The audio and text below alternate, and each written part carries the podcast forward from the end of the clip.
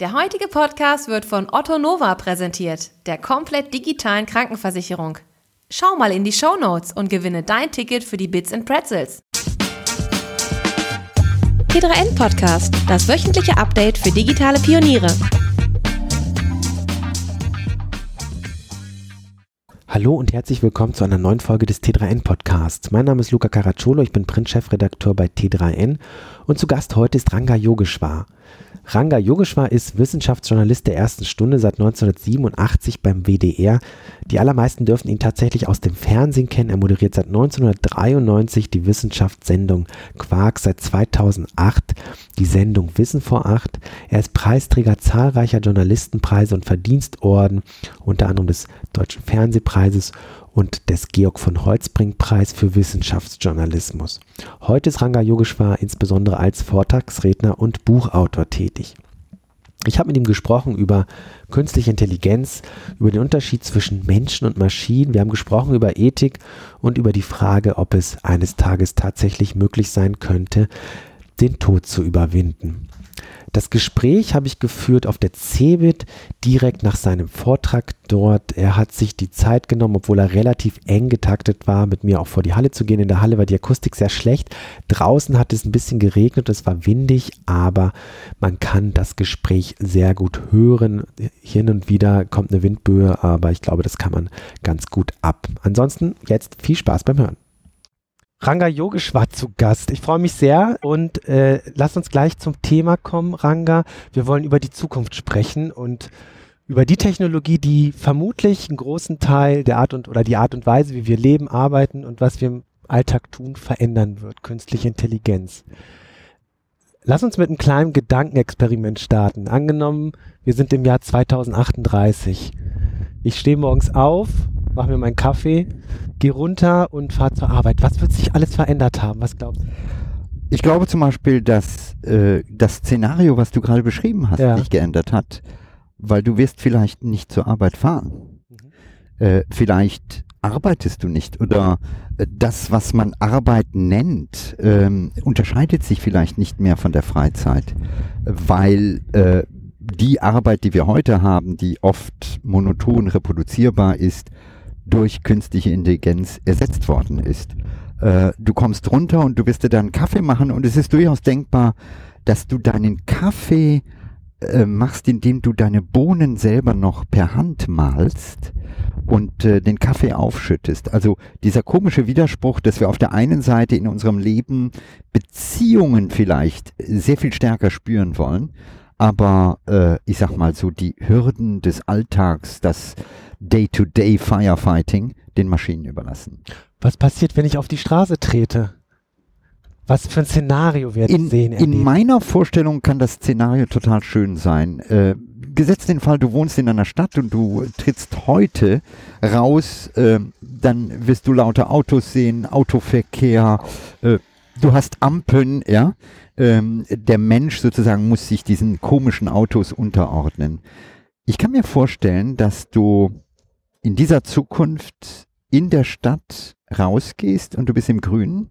Es gibt nur einen Fahrstreifen, bei dem Fahrräder unterwegs sind. Bis dahin haben wir vielleicht sogar ähm, ja wunderbare Fahrräder, mit denen man das eine oder andere erledigt, was auch gut ist physisch.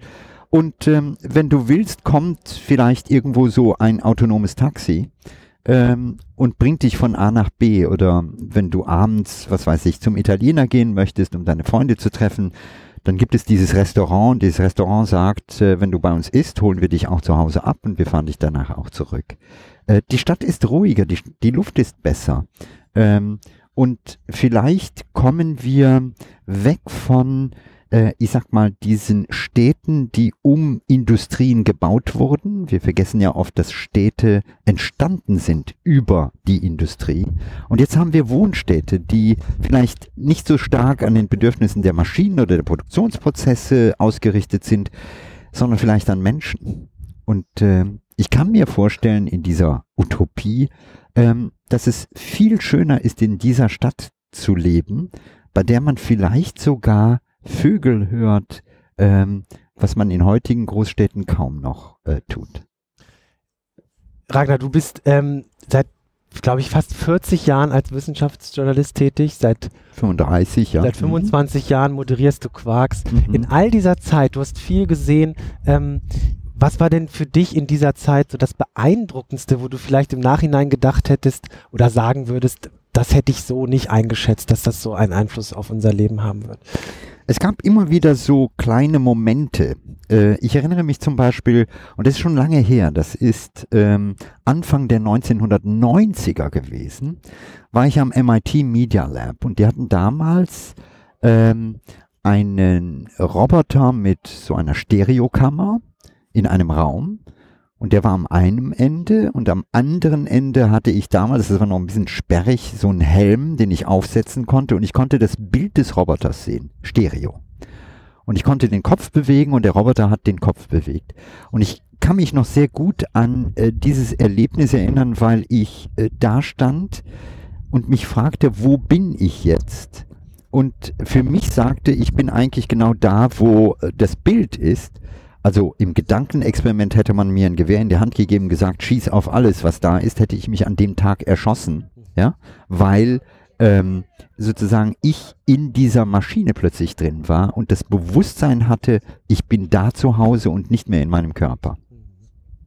Maschinen sind ein gutes Stichwort. Du hast heute über künstliche Intelligenz gesprochen. Dein Vortragstitel war Mensch und Maschine, wer programmiert eigentlich wen?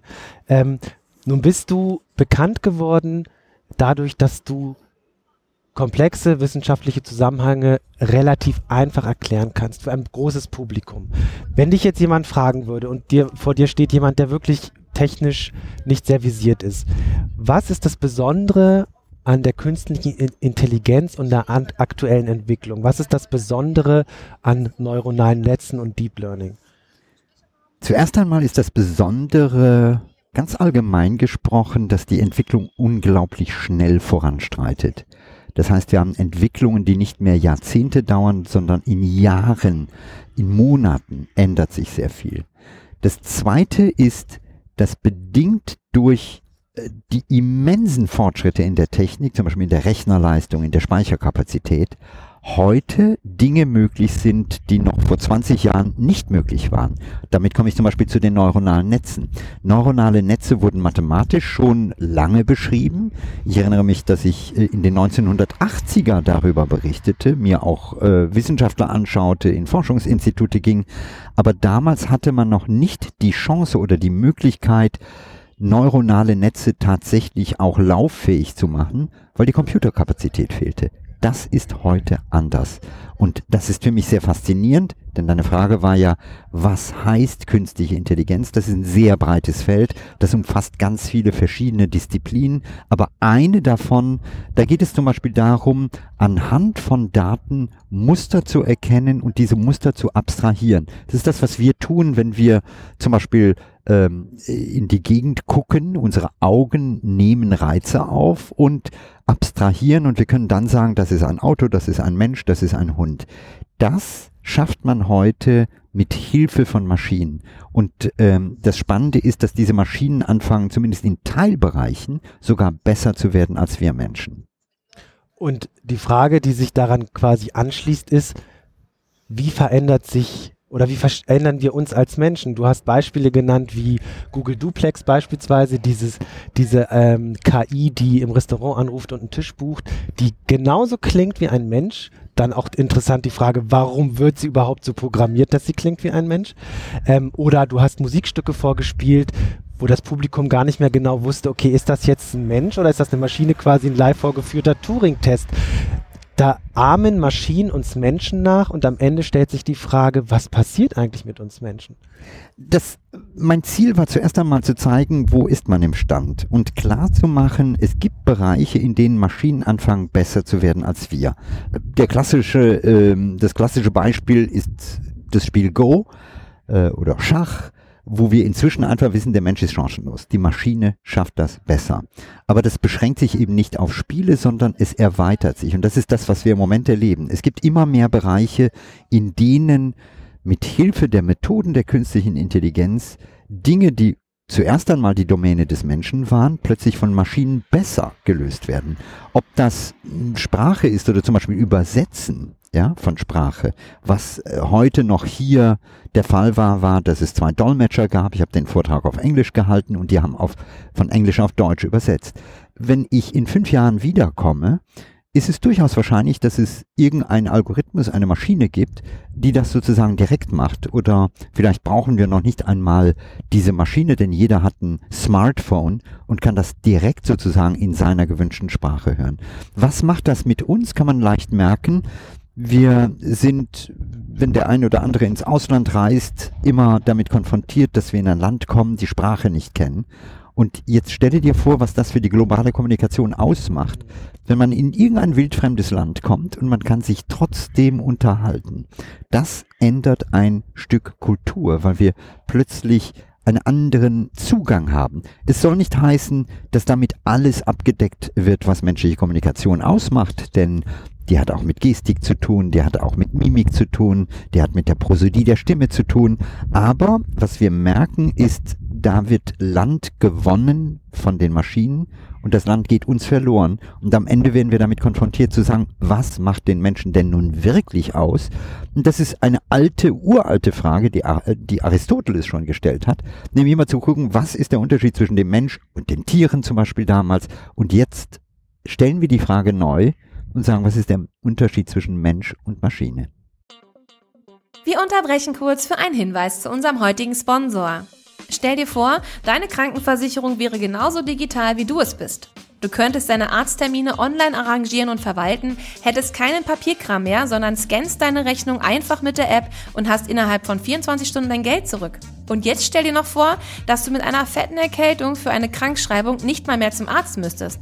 Stattdessen bekommst du eine erste Diagnose, deine AU und eine Therapieempfehlung über den Videochat. Und zu guter Letzt stell dir bitte noch vor, dass diese Krankenversicherung auch noch stabile Beiträge bietet. Klingt gut? Nicht nur für dich. Frank Thelen betitelte Otto Nova als Gamechanger. Auf ottonova.de kannst du deinen individuellen Beitrag berechnen lassen. Oder du lädst dir das E-Book von Otto Nova herunter, in dem du alles Wesentliche zum Thema PKV findest. Ohne zu viel Fachjargon. Geh jetzt einfach auf ottonova.de slash t3n und gewinne mit etwas Glück zwei Tickets für die Bits and Pretzels. Der Historiker Yuval Harari hat Homo Deus geschrieben und das Buch eine kurze Geschichte, äh, kurze Geschichte der Menschheit und stellt genau die gleiche Frage. Und er sagt, das, was uns vom Tier zum Beispiel unterscheidet, ist, dass wir ja in komplexen Zusammenhängen zusammenarbeiten, kooperieren können. Und gar nicht so sehr, dass wir ein Bewusstsein haben. Wir wissen gar nicht, was Bewusstsein ist. Wir verstehen bis heute noch nicht das Gehören. Das hast du heute auch nochmal gesagt, zu 100 Prozent. Also so ein bisschen Perspektivenwechsel. Also wir als Menschen können besonders gut zusammenarbeiten und haben so es im Grunde genommen geschafft, diese Zivilisation aufzubauen, in der wir heute leben. Glaubst du, dass das Maschinen eines Tages auch können und die Menschen womöglich gar nicht mehr gebraucht werden? Also zuerst einmal, wir Menschen haben wirklich massiv etwas verändert. Also wenn man sich die Evolution auf diesem Planeten anguckt und sich zum Beispiel einfach mal klar macht, dass äh, wenn man Säugetiere nimmt, es nur noch vier Prozent weltweit an der Masse Säugetiere gibt, die nicht vom Menschen verändert wurden. Das heißt, wir haben einen echten Eingriff in diesen Planeten gemacht. Künstliche Intelligenz äh, wird vielleicht das ein oder andere abdämpfen, wird, wenn wir sie vernünftig nutzen, uns helfen, zum Beispiel nachhaltiger zu wirtschaften. Aber wenn man weiterdenkt, abstrakt weiterdenkt, könnte man sagen, hier werden zwei Evolutionen miteinander konfrontiert. Auf der einen Seite die biologische, auf der anderen Seite die maschinelle. Und was wir im Moment sehen, ist, dass die das Tempo der Evolution bei Maschinen deutlich schneller ist als bei uns. Das kann ein Vorteil sein. Es kann vielleicht auch ein Nachteil sein. Vielleicht gibt es einen tieferen Sinn, warum Evolution so langsam fortgeschritten ist.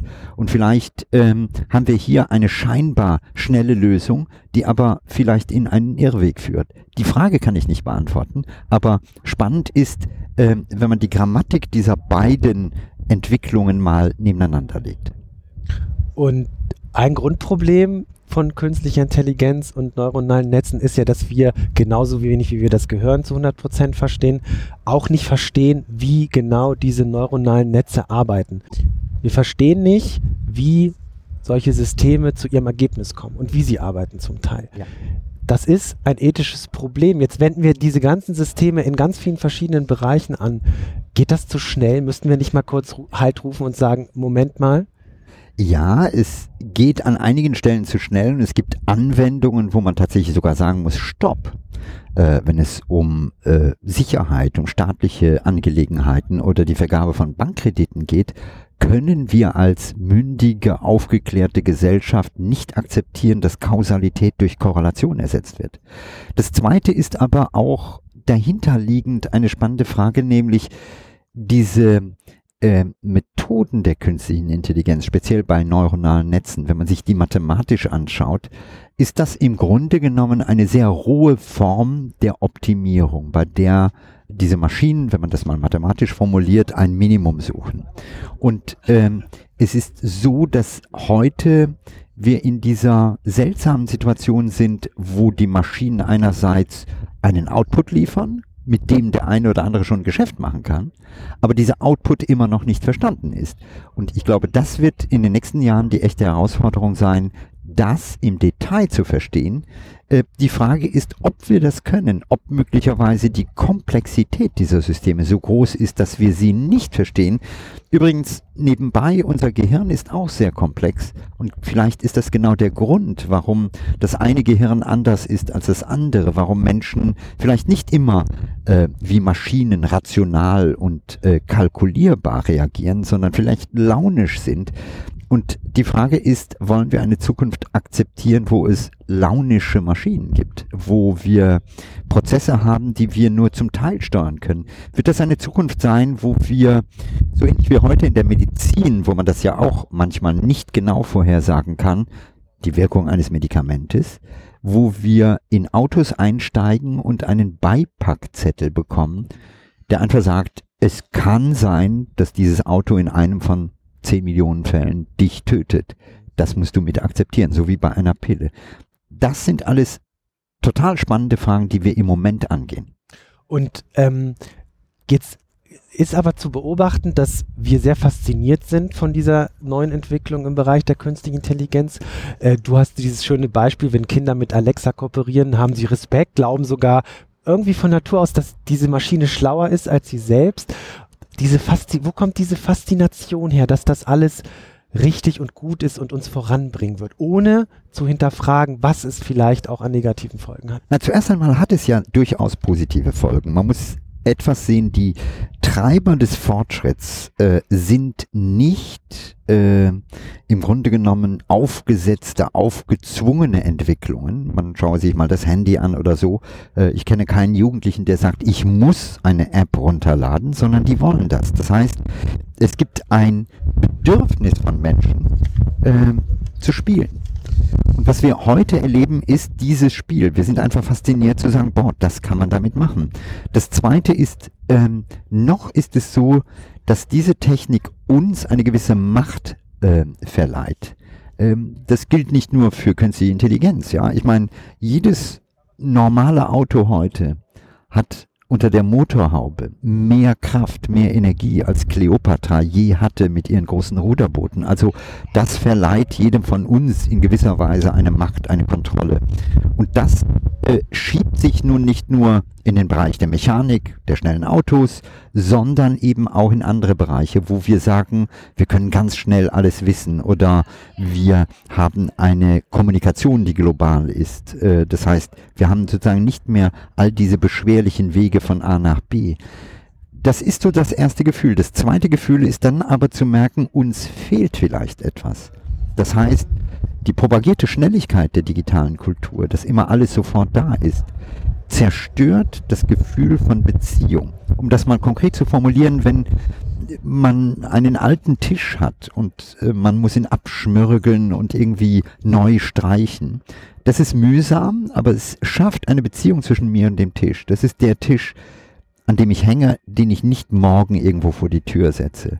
Und im Moment entwickeln wir uns in eine Richtung, wo alles per Mausklick ohne Beziehung geht. Und wir merken auf Dauer, das macht uns vielleicht nicht glücklich. Das heißt, wir sind selber auch damit konfrontiert zu sagen, was wollen wir am Ende? es gibt im Silicon Valley die, diese transhumanistische Strömung. Einer der, der berühmtesten äh, Vertreter ist Ray Kurzweil, ein Google-Ingenieur. Und der sagt ja, wir werden eines Tages eine künstliche Intelligenz haben, die uns in die Lage versetzen wird, das Gehirn eins zu eins abzubilden und es in die Cloud zu laden. Was hältst du von diesen Zukunftsvisionen? Ich kenne Ray, ich habe ja. mit ihm genau über diese Frage auch mal äh, lange diskutiert. Und das Spannende dabei ist, äh, Ray Kurzweil ist komplett technologiegetrieben. Das heißt, er hat ein Bild, bei dem er immer gesagt hat, das, was technisch möglich ist, wird auch gemacht. Und die Vergangenheit hat ihm recht gegeben in vielen Bereichen. Jetzt kommen wir aber an eine Phase, wo sozusagen elementare menschliche Definitionen tangiert werden. Also wer sind wir? Was ist das Bewusstsein? Reduzieren wir zum Beispiel unser Bewusstsein nur auf unser Gehirn?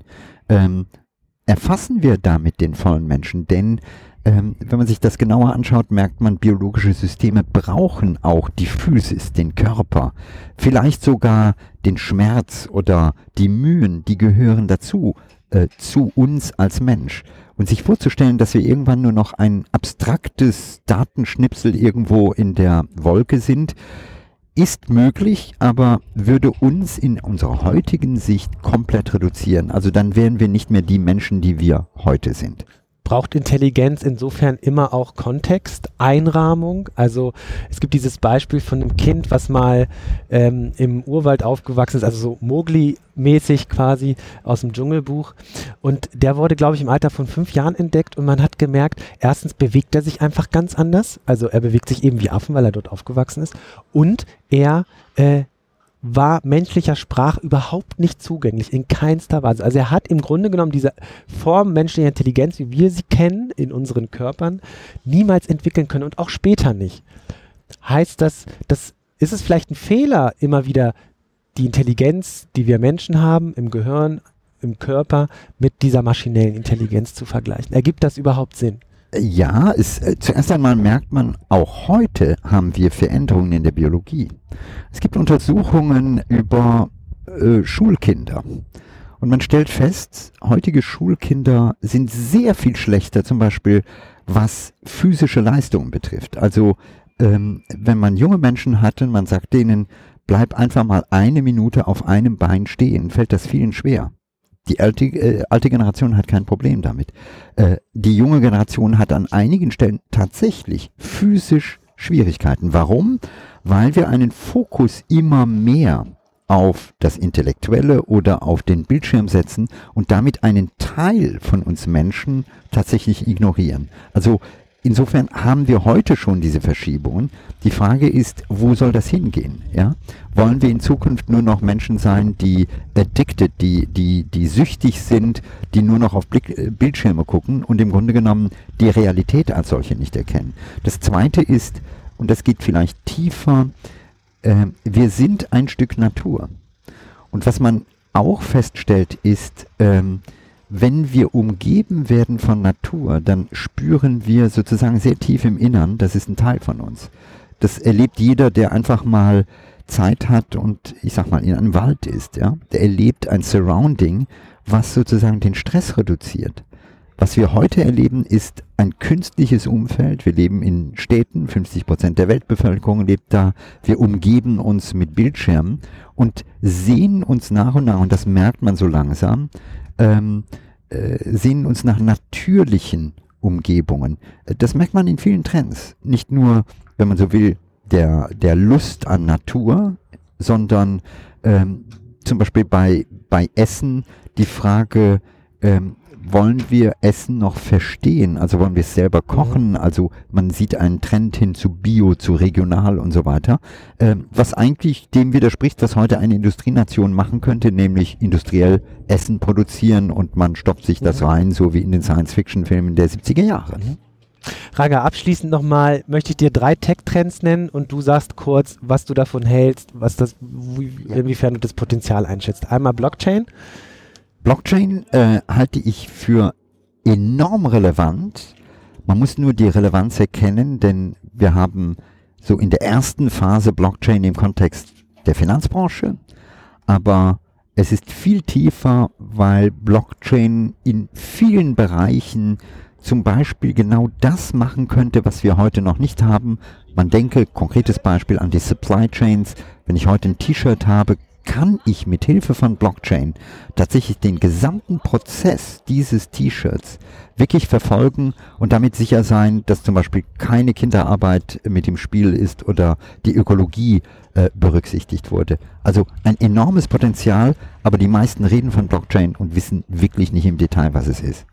Virtual und Augmented Reality wird in einigen Bereichen sicherlich kommen, ähm, wenn man äh, nicht nur an Maschinen denkt, wo man das braucht, ähm, wird vielleicht aber auch zunehmend zu einem Problem, weil es Menschen geben wird, die realitätsfern leben die sozusagen ständig in dieser anderen Welt leben und irgendwann verstört sind. Also äh, da müssen wir den Umgang damit lernen zu sagen, wie viel Augmented brauchst du und ab wo sagst du, ich brauche noch den klaren Blick für die Wirklichkeit.